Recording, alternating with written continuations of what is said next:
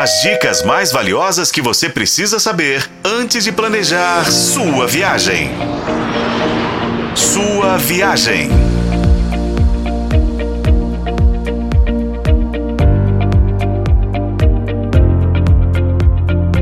Bem-vindo à sua viagem, o seu canal de turismo na FM Tempo.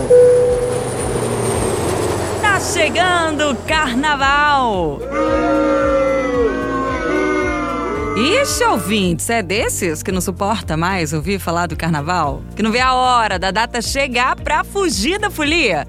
E que não suporta a aglomeração embora curta festinhas? Então, olha, eu vou trazer algumas opções para você curtir um sossego. A primeira delas é o trem republicano, uma viagem entre o passado e o presente que liga duas cidades paulistas, Itu e Salto. Como é no interior de São Paulo, você pode ir de carro. O trem republicano oferece uma experiência única para aqueles que buscam algo fora do comum. Durante o trajeto de cerca de uma hora, o passageiro tem uma vista privilegiada das cidades, monumentos, túneis, pontes e até do rio Tietê. Dentro dos vagões, guias de turismo contam a história da ferrovia. Aliás, no sábado de carnaval acontece o Expresso Estazione Especial de Folia.